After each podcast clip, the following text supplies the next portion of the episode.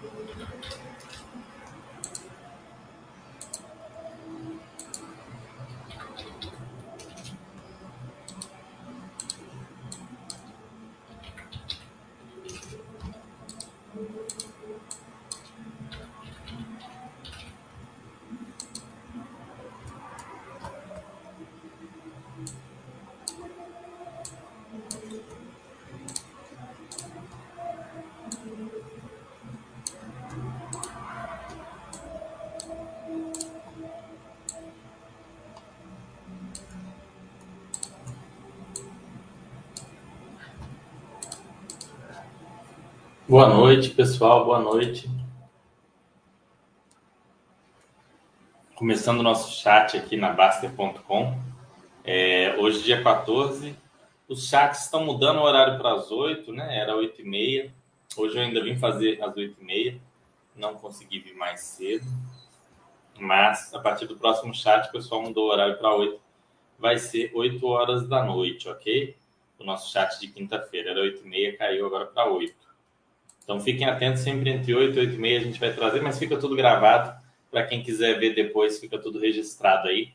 Hoje eu quero fazer com vocês uma retrospectiva né, do ano de fundos imobiliários usando os relatórios é, gerenciais dos FOFs. Então vou pegar o relatório gerencial de é, ao todo três FOFs aqui o HFOF, o KFOF e o HGFF e fazer com vocês uma retrospectiva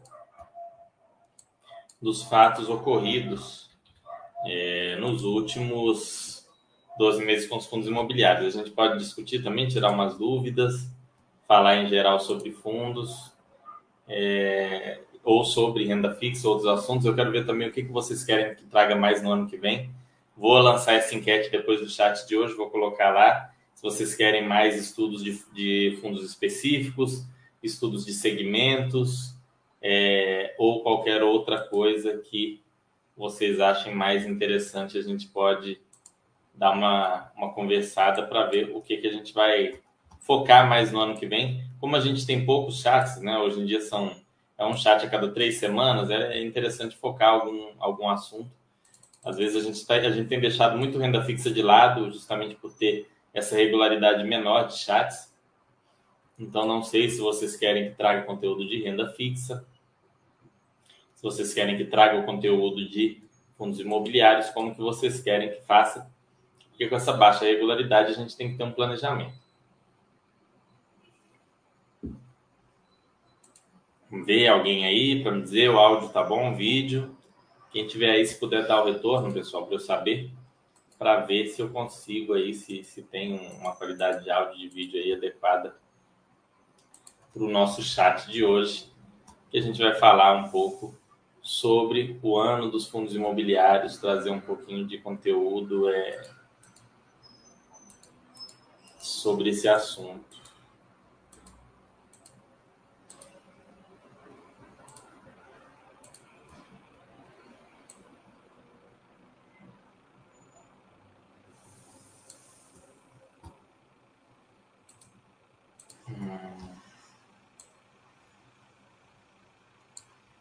Vamos ver. Bom, vou começar a apresentação, pessoal. Vou começar pelo fundo da Quineia, pelo CAFOF. Depois eu vou trazendo os outros aqui é, para vocês, tá bom? A gente vai. Aqui.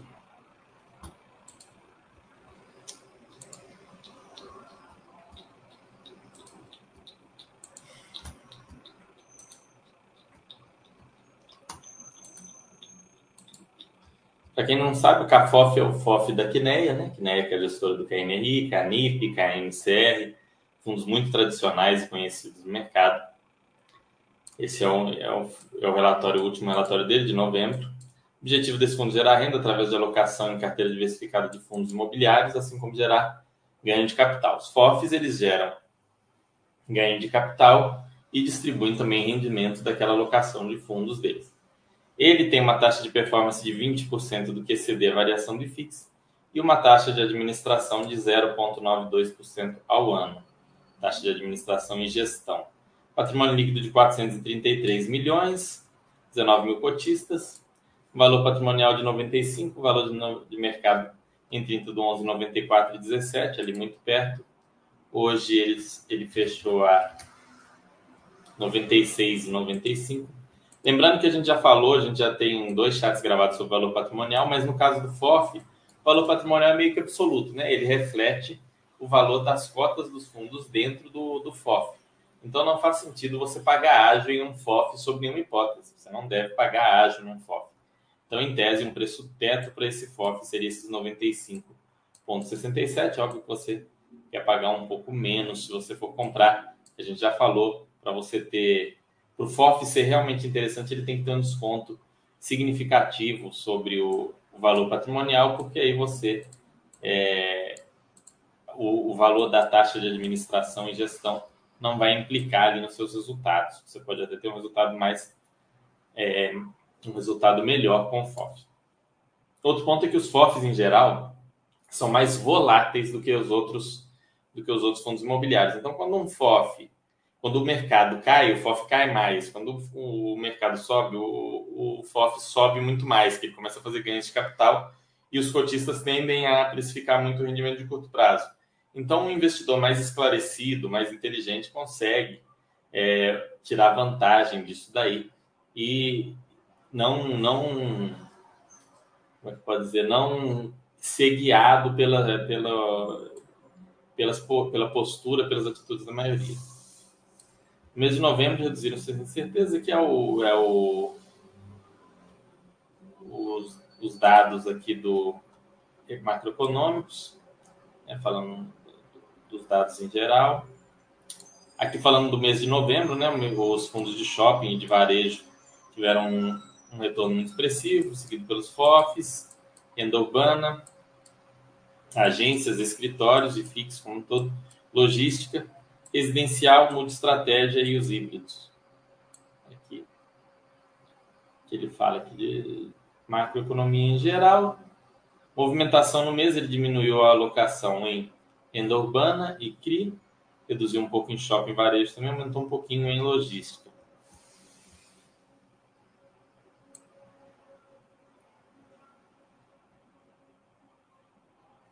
Aqui a composição do rendimento do fundo. Né? O azul é ganho de capital e o, o verde escuro aqui são as receitas de fundo imobiliário. A gente não vai entrar muito no, no detalhe aqui, ó. Aqui ele fala do resultado do fundo no, no ano, pelo. Não, ó. Desempenho no acumulado de 2023 até o mês de novembro, seu resultado do fundo por segmento em relação ao IFIX. Segmentos indicam que o segmento contribuiu para, de forma positiva na performance do CAFOC em relação ao IFIX. Aqui eles comparando com o IFIX. Análise de upside do fundo, considerando é, a valorização dos fundos que estão dentro dele, potencial, eles colocam aqui. Isso aqui é, é um ponto de de análise para quem gosta da gestão desse fundo, claro. Eu estou achando que esse aqui não, esse relatório não trouxe muitas informações do mercado de fundos imobiliários como um todo. Fundo 95% alocado em cotas de FII. Eles fazem posição tática aí, a, a imobiliária mais que é dita também por outros fundos estratégica, que é essa tática ele está em busca de ganho de capital, ele vai vender em algum momento, quando o fundo chegar num determinado preço. Essa estratégia de ter imobiliária é aqueles fundos que o gestor pretende carregar indefinidamente. Então, as carteiras de fundo imobiliário normalmente são montadas assim. Aqui a divisão por categorias, é uma concentração maior em shoppings, seguido por escritórios e logística, e o restante depois, né? CRI, mais até do que shopping. Isso ocorreu uma, um aumento no shopping por causa das boas perspectivas para o setor de shoppings, né? Há um, uma, um otimismo grande de que o setor de shoppings deve crescer nos próximos anos na linha de inflação mais PIB, inflação mais 2, inflação mais 3, ano a ano, o que dá um resultado positivo muito bom, né? Você tem um fundo de shopping, você vai ter crescimento do seu rendimento acima da inflação, é muito bacana. É, os fundos de CRI também, com os períodos de deflação os investidores meio malucos começaram a vender eles a preços fora da realidade, o fundo foi lá e aproveitou e comprou. Aqui composição do portfólio, mostrando aqui, ele tem a maior posição dele HSML, seguido por LVB e KNCR. Uma coisa interessante do FOF da Quineia, os FOFs da maioria das gestoras tem como predominância os fundos da, da, da própria gestora. Então, assim, aqui da Quineia, a gente esperaria Canip, KNRI, KNCR, KCRE, é, Canuc e, e, etc. como os primeiros. Mas na Quineia não é assim. Ó, as duas maiores posições não são da Quineia.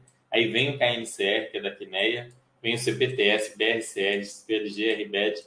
A maioria são fundos que não são da Quineia, JSRE.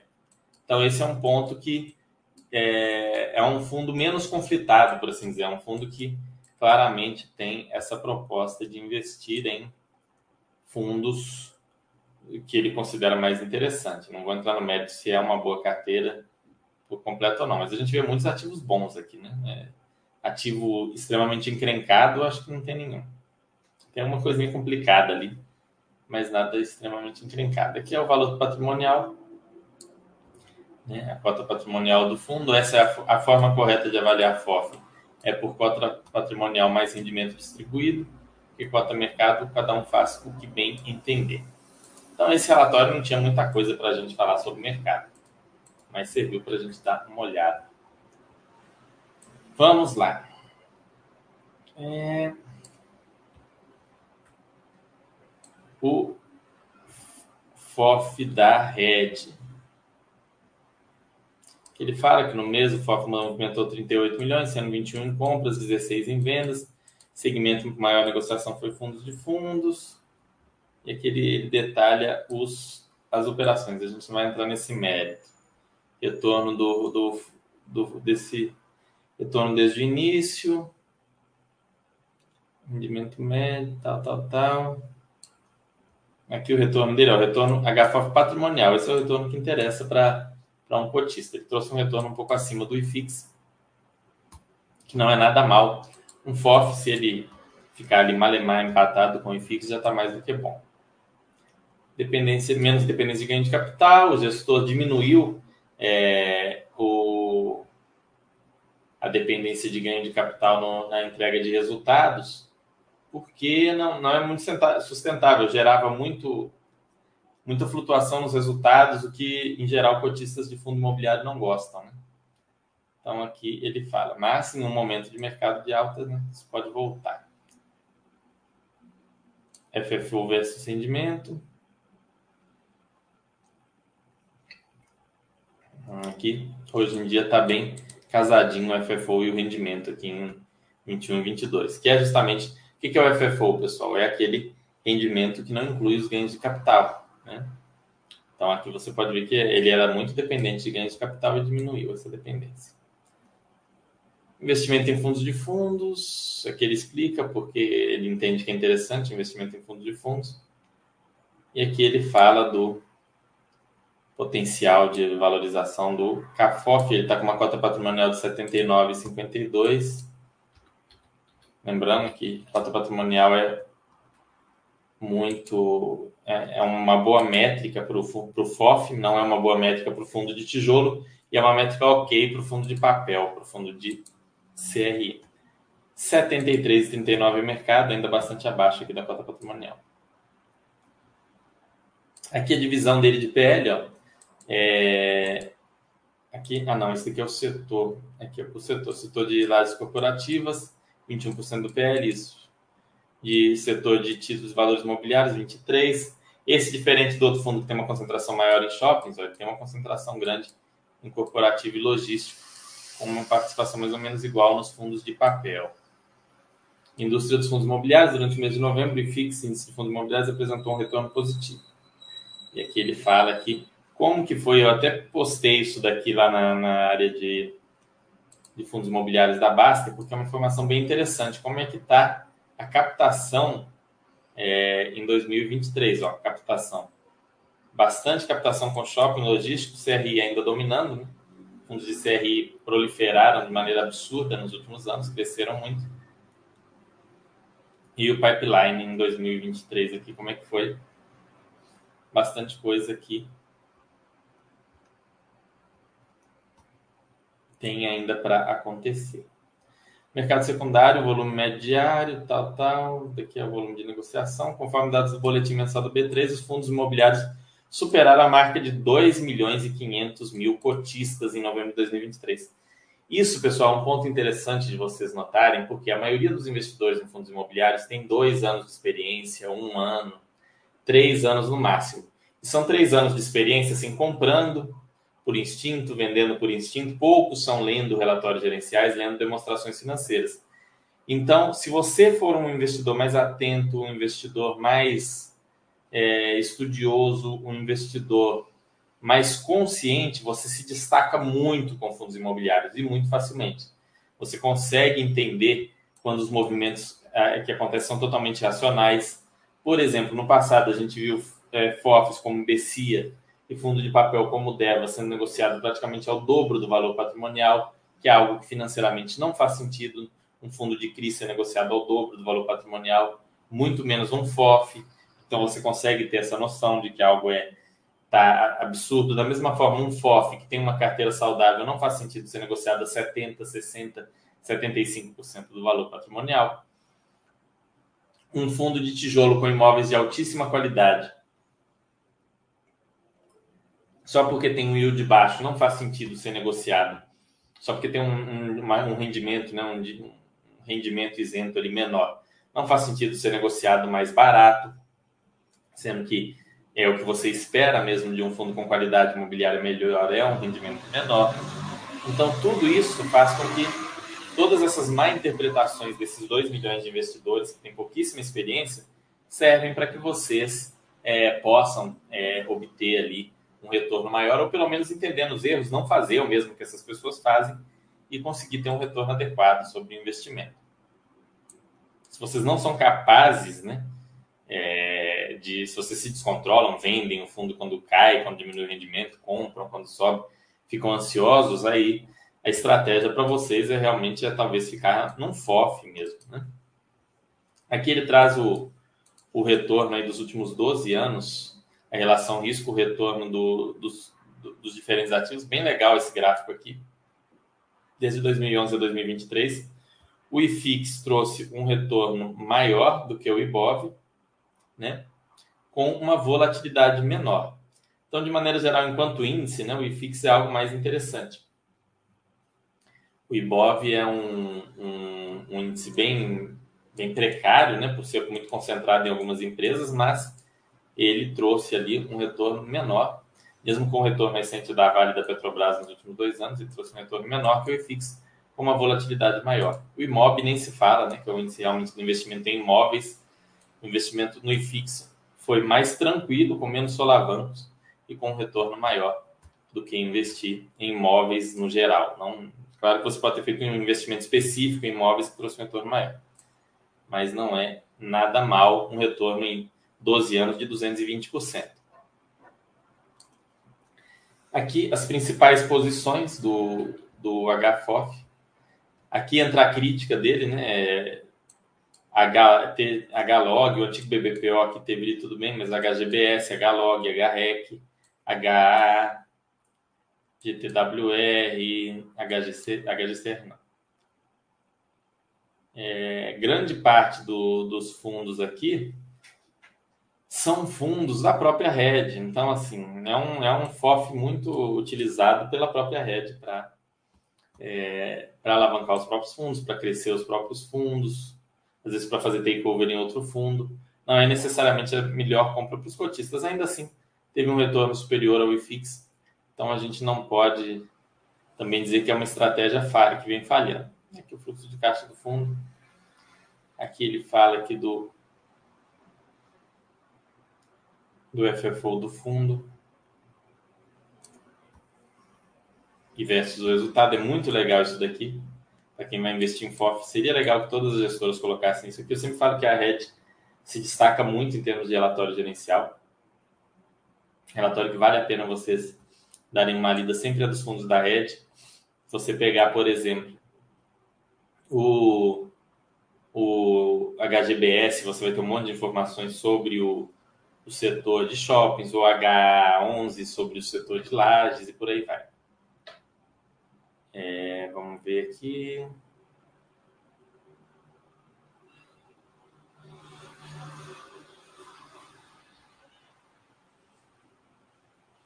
É, é, de cota inicial em bolsa, retorno dele desde o início, né? Aqui, é, retorno dele pela cota patrimonial versus o IFIX. Está né? Tá bem ali em linha com CDI líquido nesse período. O período do CDI foi altíssimo, então nada mal. Aqui ele destaca aqui o, do, o que, que é cada fundo que eles têm. MGFF foi a estratégia deles comprarem agora, porque vai ser absorvido pelo VGHF, que é o Red Fund Fee. Então aqui a gente trouxe aqui alguns pontos do FOF da Red. Vamos dar uma olhada também no FOF da CSHG. FOF da CSHG. Todos esses FOFs, pessoal, vocês podem perceber que no início eles trazem sobre as movimentações que eles fizeram no mês e às vezes eles trazem alguma tese de investimento, especialmente o HFOF e o HGFF costumam trazer teses de investimento. É muito legal vocês lerem as teses, é, porque as teses elas te ensinam vocês às vezes como avaliar um fundo, ou até te dão ideia de algum fundo para investir. Eu já peguei teses em relatórios de FOFs mais de uma vez para estudar. Encontrei a tese ali, estudei em alguns casos, acabei comprando outros não. Mas é uma, um bom local para vocês fazerem ali a, a triagem, a capina, a busca ali pelo, pelo negócio. Aqui ele fala no mês de novembro, visualizando a oportunidade de redução da curva de juros, dessa vez acompanhado por redução da NTNB 35 e tal, com reflexo, principalmente pela volta do fluxo estrangeiro, podemos ver alta expressiva no Ibovespa. É, Ibovespa ultrapassou o IFIX. Bom, vamos lá. Aqui, isso aqui. HGFF, estamos realizar movimentos. Podemos destacar, continuamos a reduzir a exposição a fundos de fundos em linha com o relatório anterior de forma posicionar de forma similar ao IFIX no setor, tendo em vista a redução de descontos de preço sobre valor patrimonial. Lembrando que esse setor de FOFs foi um dos que mais trouxe retorno no ano. Aqui nenhum dos, do, da, da, dos relatórios trouxe essa informação. Felizmente, nenhum gestor trouxe ainda aquele relatório anual, que eu acho bem legal. Considerando o patamar atual de negociações do fundo, perspectivas de ganho não recorrente de curto e médio prazo, olha aumentar a posição no antigo BBPO. Resultados e rendimentos. Carteira mercado, HGFF versus IFIX.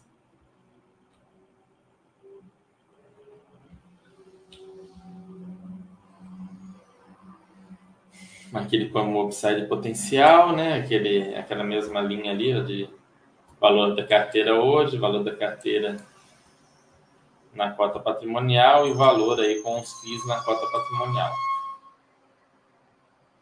Cerramos o mês com 95% do PL alocado em 34 fundos imobiliários. Venderam parte de CAFOF, XPSF e RBRF, né, que são a posição de fundos de fundos, comprou Tevri e realizou é, uma movimentação tática de compra e venda no VISC com um retorno líquido de 1,4% no mês. Receitas recorrentes, tal, tal. E aqui ele divide aqui também, ó, receitas de FIIs. Resultado de operações com FIIs, olha só. E aqui você consegue ter uma noção do que é um resultado recorrente normal para esse fundo, né? Olhando aqui o que, que ele trouxe no último mês. Isso aqui seria um recorrente. E aí ele faz ainda alguns ganhos de capital, outras coisas para aumentar esse retorno. HGFF mercado, HGFF patrimonial ajustada, rendimento CDI bruto, rendimento patrimonial ajustado, CDI, rendimento do IFIX.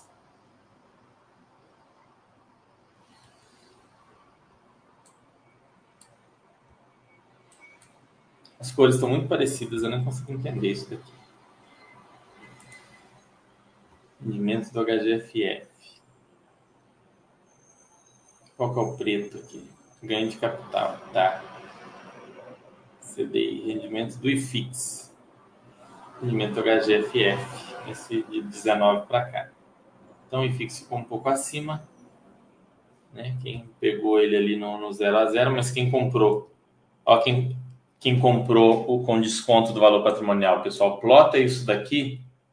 Se você comprou direto do, do valor patrimonial, plota isso daqui aqui, para você ver onde que isso vai parar, né? Você FOF você compra quando tem bastante desconto. Você não compra aqui, você não compra de jeito nenhum aqui. Você compra é quando a cota tá aqui na bacia das almas.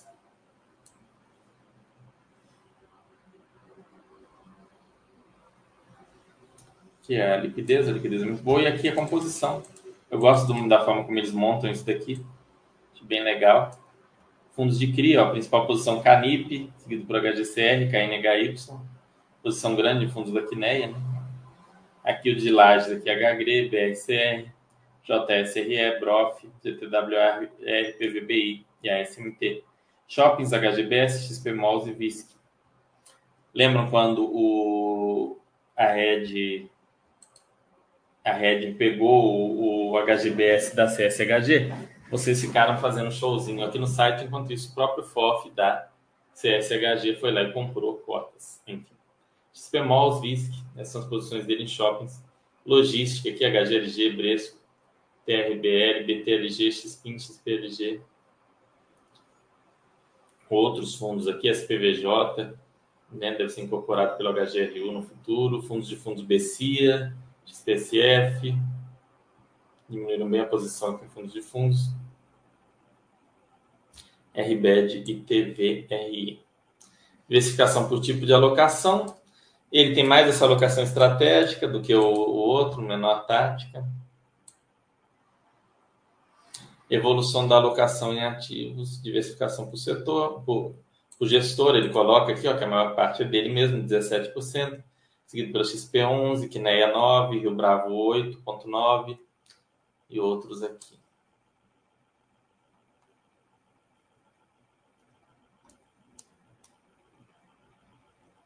Aqui tem o glossário e tudo mais. Deixa eu ver se eles colocaram aqui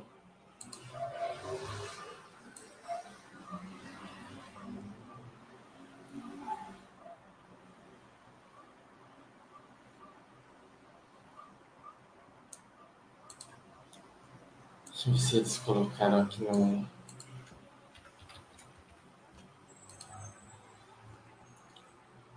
Vamos dar uma olhadinha.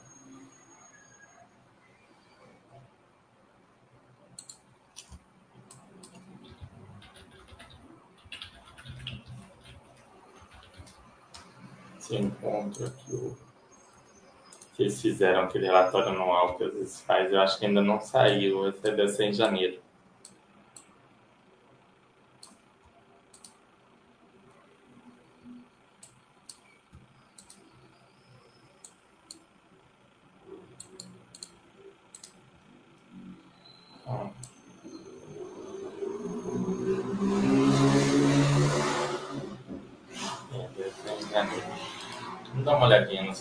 Setoriais da rede, começando pelo de lajes corporativas. É um relatório muito bom. Vamos lá, pessoal. Dá uma olhada no relatório aqui.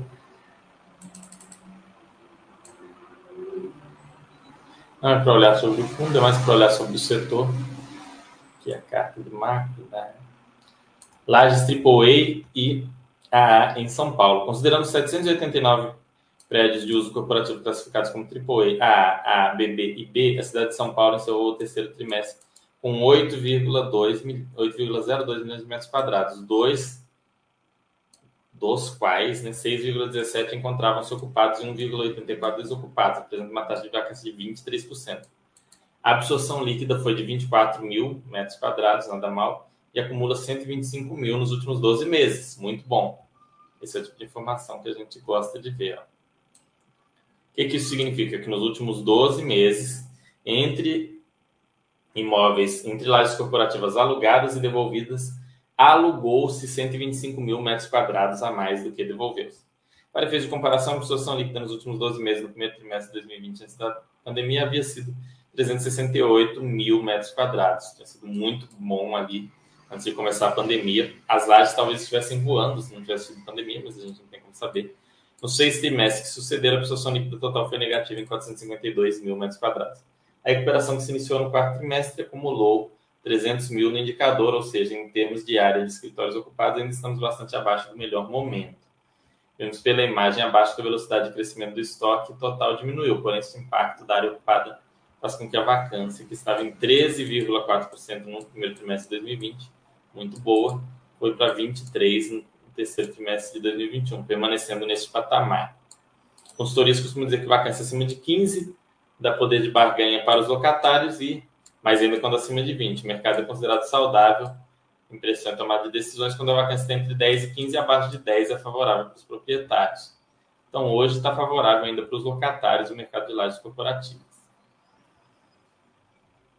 Efetivamente, desde 2013, não temos um momento favorável aos proprietários. Após 30 trimestres com vacância abaixo de 10, a produção de prédios acelerou e as entregas concentradas entre 2013 e 2018, justamente com seguidos trimestres de exceção, fez com que a vacância ultrapassasse os 15, tendo um respiro somente nos três trimestres anteriores à pandemia.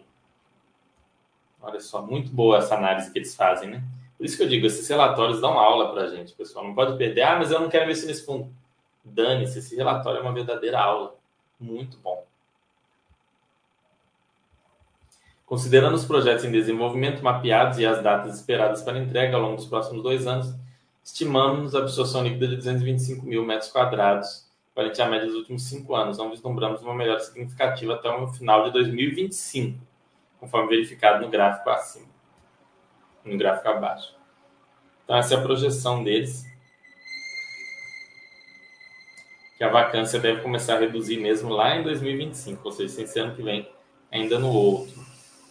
Né? O novo, a absorção líquida ainda vai, deve ficar acima do novo estoque, mas ainda teve um novo estoque aqui grande, né?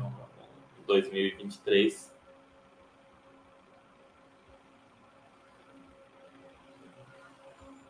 Aqui é o fundo falando das novas locações. Aqui já é falando do fundo.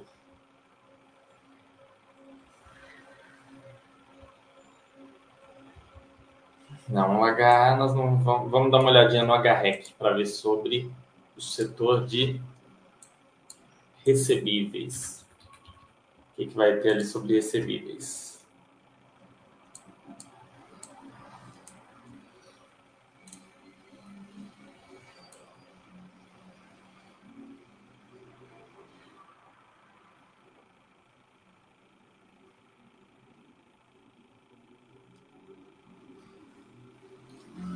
De recebíveis não tem muito.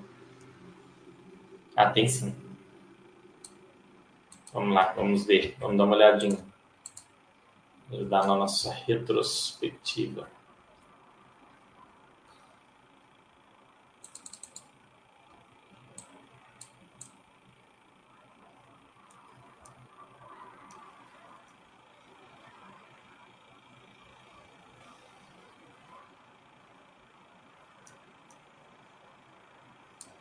Aqui. Receita financeira, correção monetária, despesas, juros. Né? Como é que está aqui o resultado e o interessante entender isso daqui. Isso varia ao longo do tempo. Mas vamos ver aqui ele falando sobre os. Aqui, como é que é montada a carteira, tá? Esse fundo o pessoal às vezes critica um pouco ele ter muitos a segmento dos fundos de CRI. Ele tem muitos CRIs de operações realizadas pela própria rede. Isso aí tem dois lados, né? Eu entendo que a probabilidade da rede dar um calote num CR desses é abaixo da média, né? Eles vão dar um calote neles mesmos, pega muito mal, fica muito ruim para a gestão. Por outro lado, você fica mais exposto à gestora. Mas eu acho que, por exemplo, o risco dele nem se compara ao de um high yield. Ele é um middle risk para high grade. Mas vamos lá.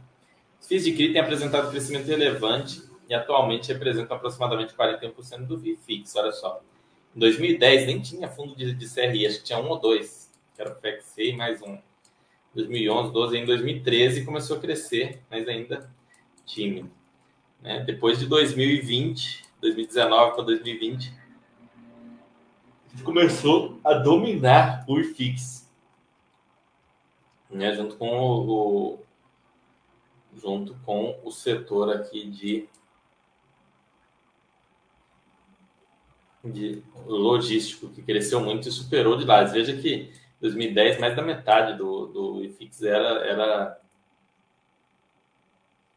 era é, de lajes corporativas e tinha alguma coisa de shopping ali. Hoje o shopping é 9%. O renda urbana aí é um, um setor que surgiu aí, tem 6%. Mas o que domina hoje é os fundos de CRI, os fundos de crédito. Nos últimos anos, a indústria de CRI tem experimentado um crescimento significativo, se consolidando como importante forma de captação de recursos para o setor imobiliário, impulsionando o desenvolvimento de projetos. Volume emitido nos últimos 12 meses, 48 bilhões. É, a característica dos títulos, loteamento aqui, outros, shoppings, lajes residencial, que tem um risco menor.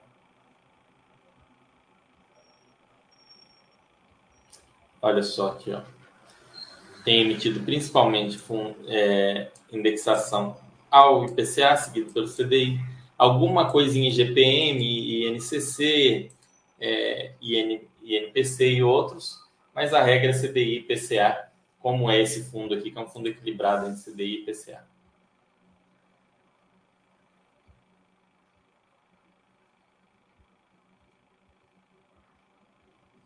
Aqui é o, o, o, o segmento de, de CRIs, qual que é o, o dividend yield e o risco. Interessante que os, os fundos de CRI, o conjunto dos fundos high yield, tem um risco muito maior que todo o resto, com um dividend yield menor que o CRIs high grade, né? os CRIs mais, é, mais sólidos. O high yield não deu muito certo nos últimos, nos últimos anos. O segmento de fundos imobiliários de CRI high grade representa cerca de 32% do IFIX e é o que apresenta melhor relação risco-retorno. Então, quando eu digo que é interessante ter no portfólio alguns fundos de CRI, e assim, fundos de CRI com perfil high grade, é muito por causa desse gráfico aqui. Tá? Tendo esse gráfico em mente.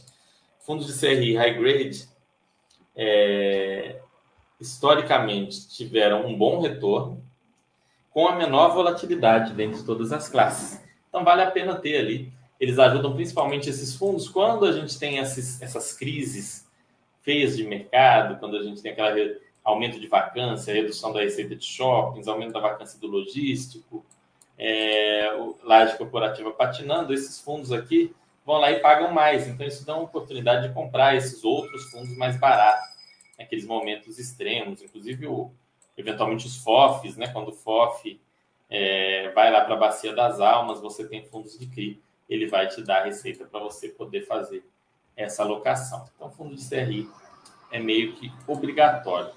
Se vocês colocaram alguma dúvida aqui, alguma coisa. Não. Vamos dar sequência olhando o HG, o HLog. O HLog traz informações muito legais sobre o mercado de logística que é um que virou o preferido de muita gente, né? O preferido de todo mundo praticamente era shopping. Veio a pandemia, o preferido de todo mundo virou logística. Vamos ver. Eu acho que lá para 2027 volta a ser lajes. Então é, é sempre assim. As pessoas vão alternando, né? Entre as suas preferências e aqueles que conseguem ter um pensamento fora disso se beneficiam, por óbvio. Aqui, Red Logística, vamos dar uma olhadinha no as informações aqui sobre o mercado de logística. Cenário macro, não. Mercado de galpões logísticos. Aqui, ó. Entre 2020 e 2023 foram mais de 7 milhões de metros quadrados de novo estoque entregue em todo o Brasil, uma absorção líquida de 8 milhões no mesmo período. Ou seja, de 2020 para 2023, construíram 7 milhões, mas foram alugados 8 milhões. O Brasil está é, num momento muito, muito, muito é, positivo. Eu não gosto do gráfico assim de absorção líquida sobre novo estoque. Eu acho que é mais interessante a absorção total sobre novo estoque, porque dá uma impressão que foi criado mais estoque do que foi alugado, mas a absorção líquida é a absorção total menos o novo estoque. Enfim, tá bom. Depois vocês analisam com mais calma. Mas está aí, dado muito interessante do que ocorreu no mercado de de lajes corporativas, de lajes corporativas, não, de, de logística, de galpões logísticos.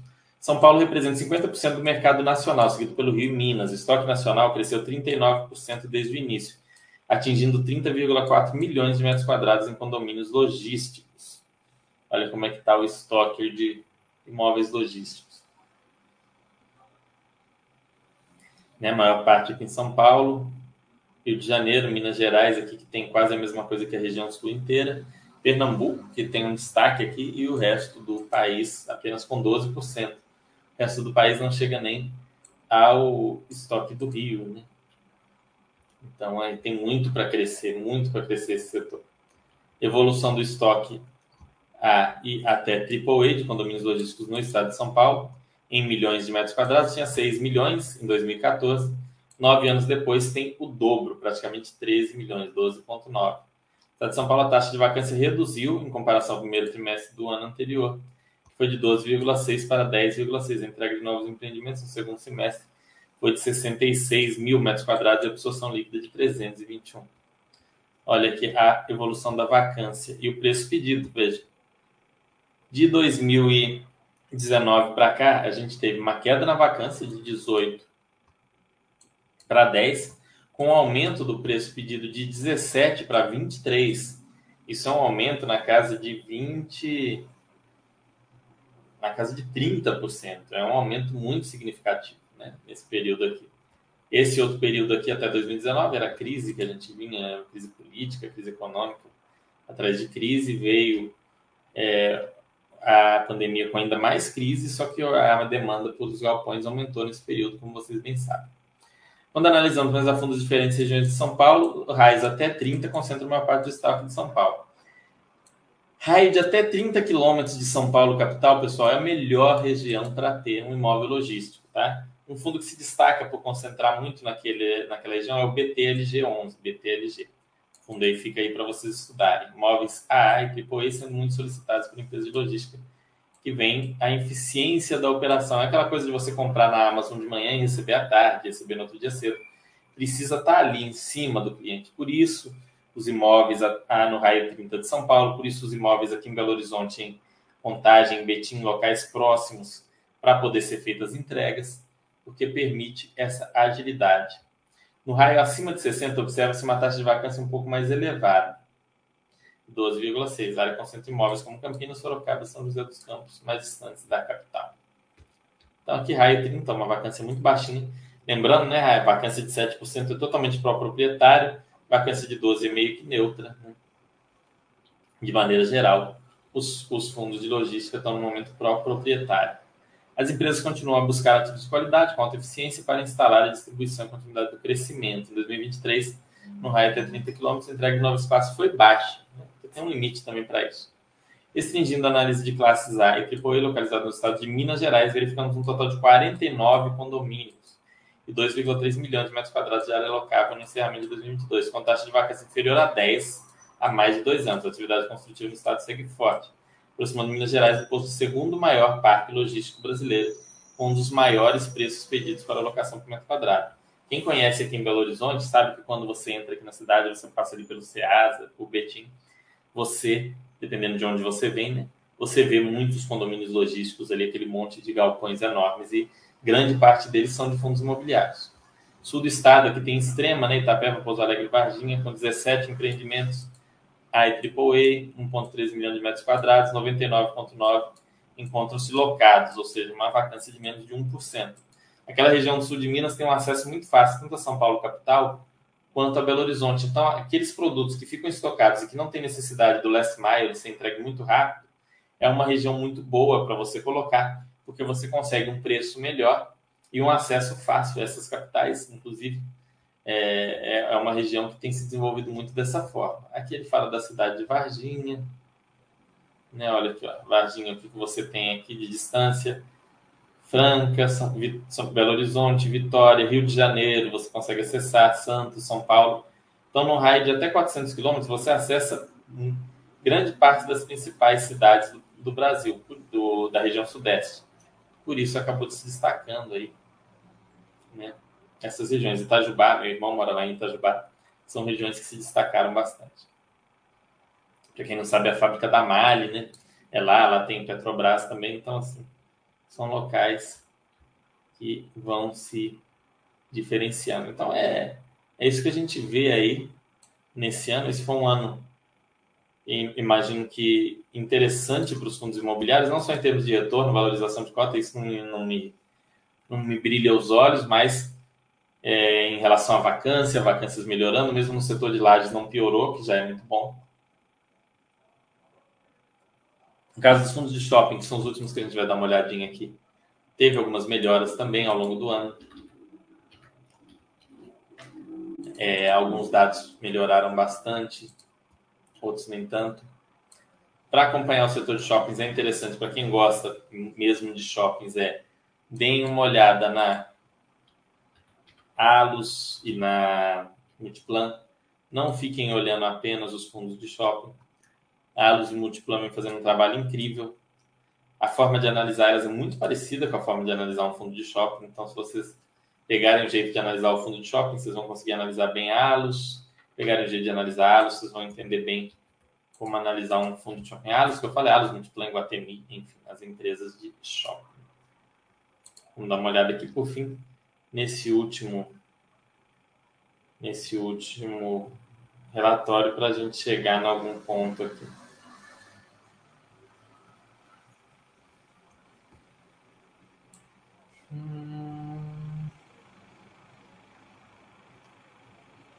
É aqui. Monitoramento mensal da Abras, segundo a Abras, que é a Associação Brasileira de Shopping Center, em outubro o mercado de shopping brasileiro apresentou retração de faturamento de 0,7% em comparação ao mesmo mês de 2022. Outubro é um mês bem ruim, né, para os shoppings, porque muita gente fica aguardando a Black Friday, que esse ano também não foi boa, para comprar. Eu digo que a Black Friday não foi boa por culpa do varejo mesmo, que fica fazendo essas promoções falsas, mandrake, o pessoal fica meio indignado. Então, é, a culpa não é do, dos, dos consumidores, né? A culpa é do pessoal lá mesmo. Variação nominal, variação real. Então, aqui a gente teve uma queda. A gente vê um, um ganho muito grande aqui, é faturamento. Ó. Cresceu em 19, em 20 naturalmente despencou, né? Cresceu em 21, cresceu em 22, cresceu em 23 em janeiro. Aí cresceu fevereiro, março, depois ficou meio que estável com um crescimento em julho. Vacância mediana do, dos shoppings aqui de 4,4 para 6,2, então teve um aumento aqui desse, nesse ano né, de vacância. Aqui a gente tem um, uns dados interessantes do próprio fundo, né? Como é um fundo bastante grande, a gente vê crescimento em relação a 2022 em vendas, crescimento de 9,3 comparando o ano todo, né, que são 10 meses. Isso aqui a gente consegue olhar muito com a planilha de fundamentos do fundo. Aqui, ó, eles falam que recomenda a planilha de fundamentos, realmente ela é muito boa. Então, o NOI por metro quadrado é crescimento de 8,9, considerando o portfólio atual versus de outubro de 2022, e crescimento de 9,7 versus, versus o mesmo período de 2022. Então, um crescimento bem interessante. Se vocês olharem as demonstrações da Alus, vamos pegar da Alus aqui, a, gente... a Multiplan lançou uma, uma, um vídeo recente. Multiplan veio um resultado espetacular no último, no último trimestre. Alus ela vende muitos ela vende muitos shoppings para para fundo imobiliário, então você tem uma noção dos resultados da Alus, te dá uma noção do que esperar. Né? É, quando eles falam das perspectivas deles, vocês têm uma noção do que esperar para os fundos imobiliários. Empresa extremamente bem gerida, saudável. A Alus é a maior administradora de shopping center da América Latina, né? Por isso que eu falo que ela dá uma noção melhor para a gente. Crescimento de 6,7% na, na receita. É, a gente está com uma, uma, inflação de 4, 4 e pouquinho, né? 4,5%, então, ou seja, um crescimento real de 2%, nada mal.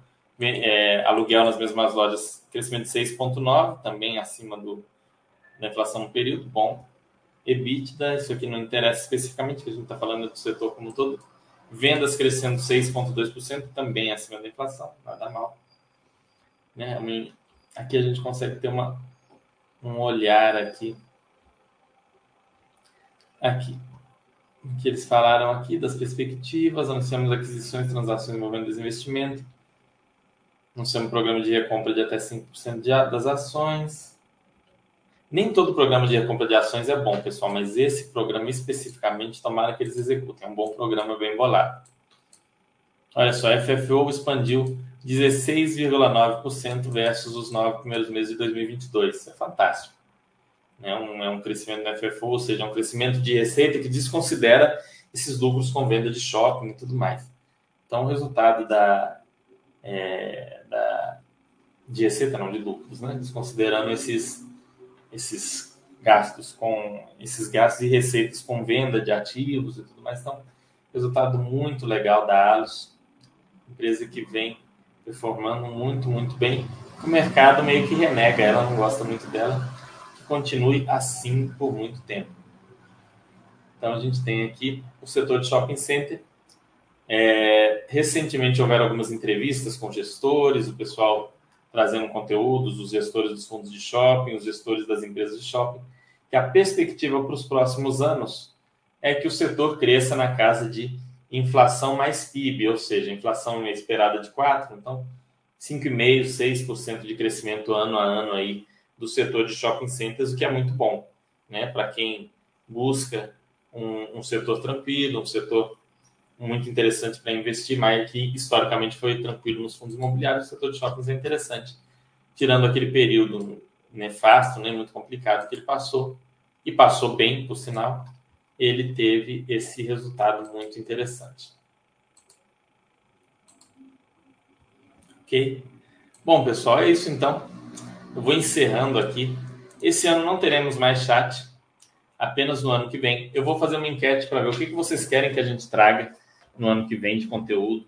Se vocês querem que a gente traga mais conteúdo de análise de fundos específicos, análise de segmento, se vocês querem aprender mais sobre técnicas de análise, precificação, se vocês querem aprender mais é, sobre renda fixa, a gente vai ver aí o que, que vocês estão buscando, o que, que vocês querem aprender, para poder trazer os conteúdos, já que a gente tem em média um chat por mês. Alguns meses tem dois, mas no geral é um chat por mês, então tentar trazer o melhor conteúdo possível para vocês, o conteúdo mais interessante, para que vocês aproveitem, aprendam é, e possam usar esse conteúdo, né? colocar ele na prática dos investimentos de vocês, não só uma coisa teórica ali que vocês vão ler e falar, ah, tá, legal, né? Nossa, fundo imobiliário é bom. Não, vocês aprendam a escolher os fundos, às vezes com a gente pontuando aí de maneira mais de, detalhada algum fundo imobiliário específico, ok?